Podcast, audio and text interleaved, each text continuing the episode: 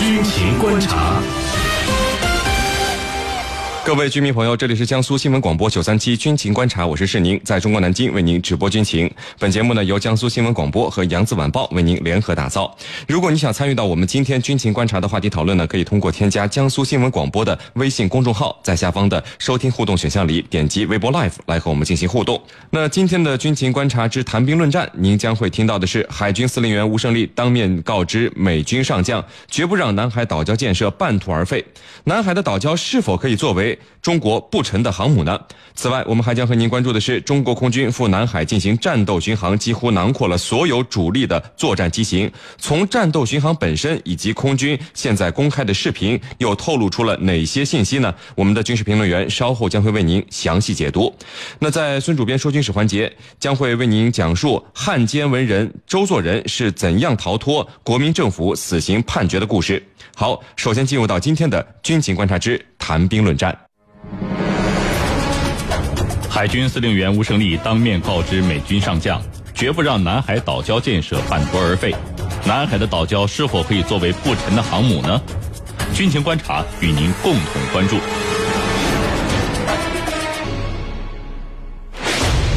大国博弈，知己百出；地区争端，兵戎相见。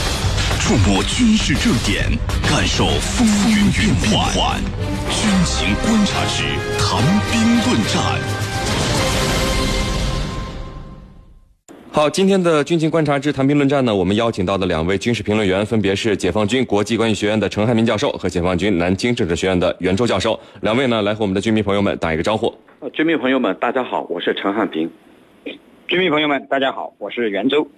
好的，那收音机前以及网络在线收听我们节目的军迷朋友们，如果你想参与到我们今天军情观察的话题讨论呢，依旧是可以通过添加江苏新闻广播的微信公众号，在下方的收听互动选项里点击微博 Live 来和我们进行互动啊。好，我们来看到今天的第一条消息。中央军委委员、海军司令员吴胜利呢，十八号在北京会见了来访的美国海军作战部长约翰·理查德森一行，那就共同关注的海上安全问题，特别是南海问题，是深入交换了意见。我们注意到呢，在这次的会面之中呢，解放军海军司令员吴胜利特别强调，我们绝不会让南海的岛礁建设半途而废，不管是什么国家还是什么人施加什么压力。中方都会按计划推进，并且完成岛礁建设。呃，袁教授啊，这个南海岛礁建设为什么这么重要呢？海军司令员所说的完成岛礁建设的标准又是什么呢？如果按照之前啊，您看有说法就是说岛礁建设是有显著的民用功能的，那为什么会有海军司令员来说这番话呢？呃，好的，南海岛礁建设呢之所以重要，我个人觉得有以下几个方面的原因。第一呢。它是宣示主权的有力措施。既然南海岛礁是我们的，那么怎么显示它是我们的呢？我觉得搞建设就是最好的宣示主权的方式。既然是我们的岛礁，我们有建设它的权利。第二呢，它是维护主权和海洋权益的有效手段。南海茫茫，周边国家之所以能够侵吞我们众多的岛礁和资源，一个很重要的原因就是我们以前在南海上没有能够建设好一个像样的岛礁，没有。能够这样的维护我们南海权益的这种基地，现在呢，我们抓紧了南海岛礁的建设，那么把它们都建成了不成的航母或军事基地，这样就可以有效的捍卫我们的海洋权益。第三呢，是开发南海资源、维护航道安全的必要手段。南海如此之大，那么距离呢大陆又很远，我们要实施好开发呢，就必须把南海岛礁建成补给站和供应基地。南海的渔民可以充分利用这些岛礁上的设施避风避难，在遭遇到非法的捕扣时呢，中国的海警船还可以迅速的支援。另外，这些岛礁上都建有大型的灯塔，对于保证南海上的航道的安全有着重要的作用。还有这些岛礁呢，风景旖旎，这个完全可以发展旅游业。那么，南海的岛礁建设好了，我们中国人大可不必去马尔代夫，到南海就可以欣赏美丽的风景。这些都是我们常说的，那么它的民用功能。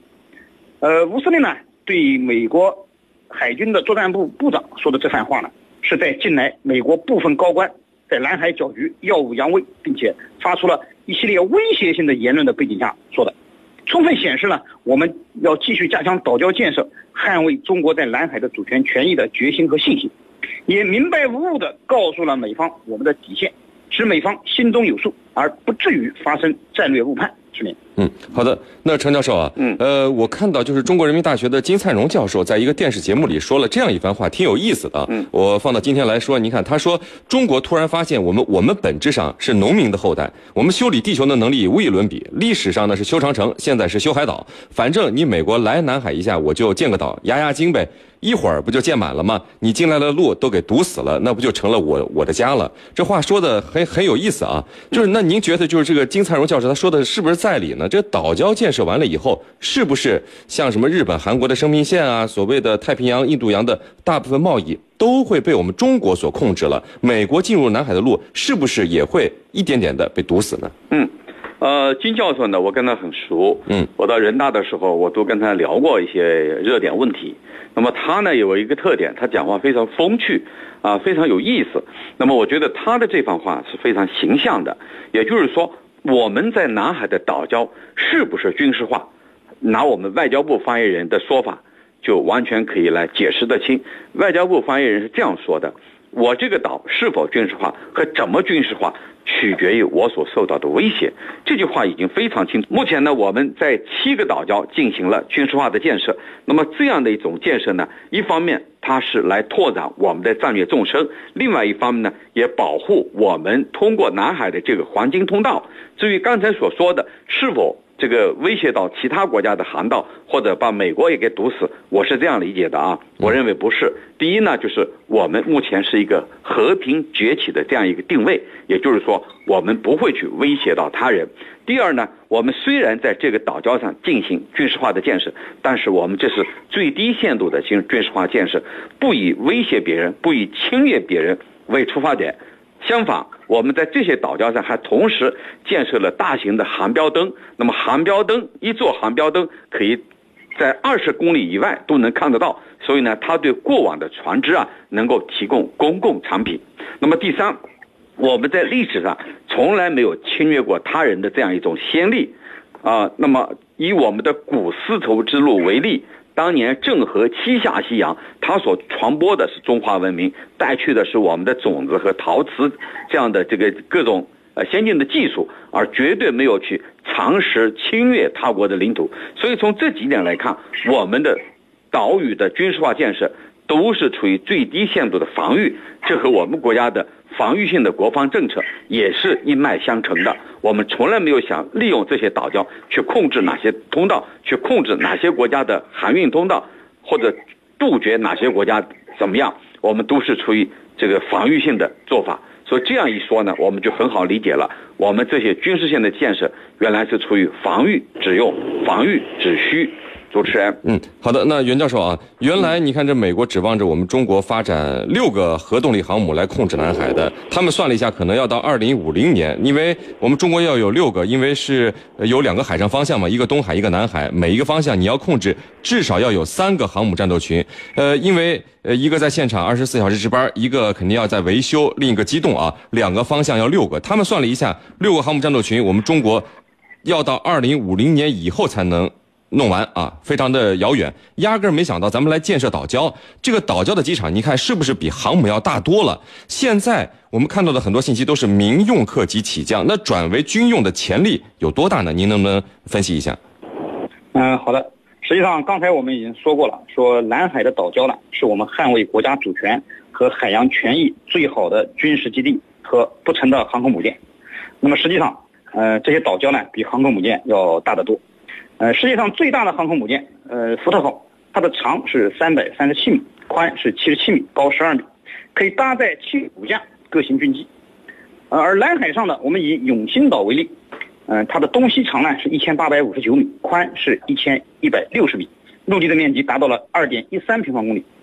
呃，根据网上显示的资料，在永兴岛上军事基地的长度呢，呃，东西是九百米，呃，宽呢是。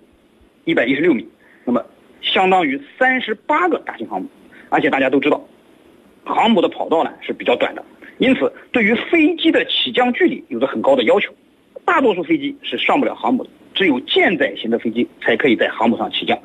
类似永兴岛这样的机场，对飞机的要求显然要简单的多。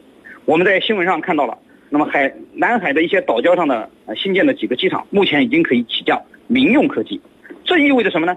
这就意味着中国空军几乎所有类型的飞机都可以在南海新建的这几个机场上完成它的起降，也就是说，这些岛礁上的机场。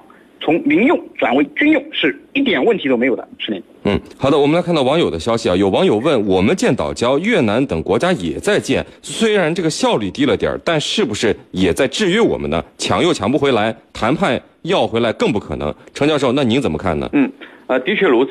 我们建岛礁呢，其实还是算晚的了。那么周边的国家像越南、马这个菲律宾一直在进行建，尤其是越南。它才是真正的军事化，在上面搞这个军事基地，搞那个炮兵基地，啊，修建一系列的工事。但是呢，我觉得他这样做是出于三个方面的考虑。第一呢，就是越南这个国家，它是地形很狭长，就是中间是一个这个平静，那么两头宽，像一根扁担挑起两个箩筐一样。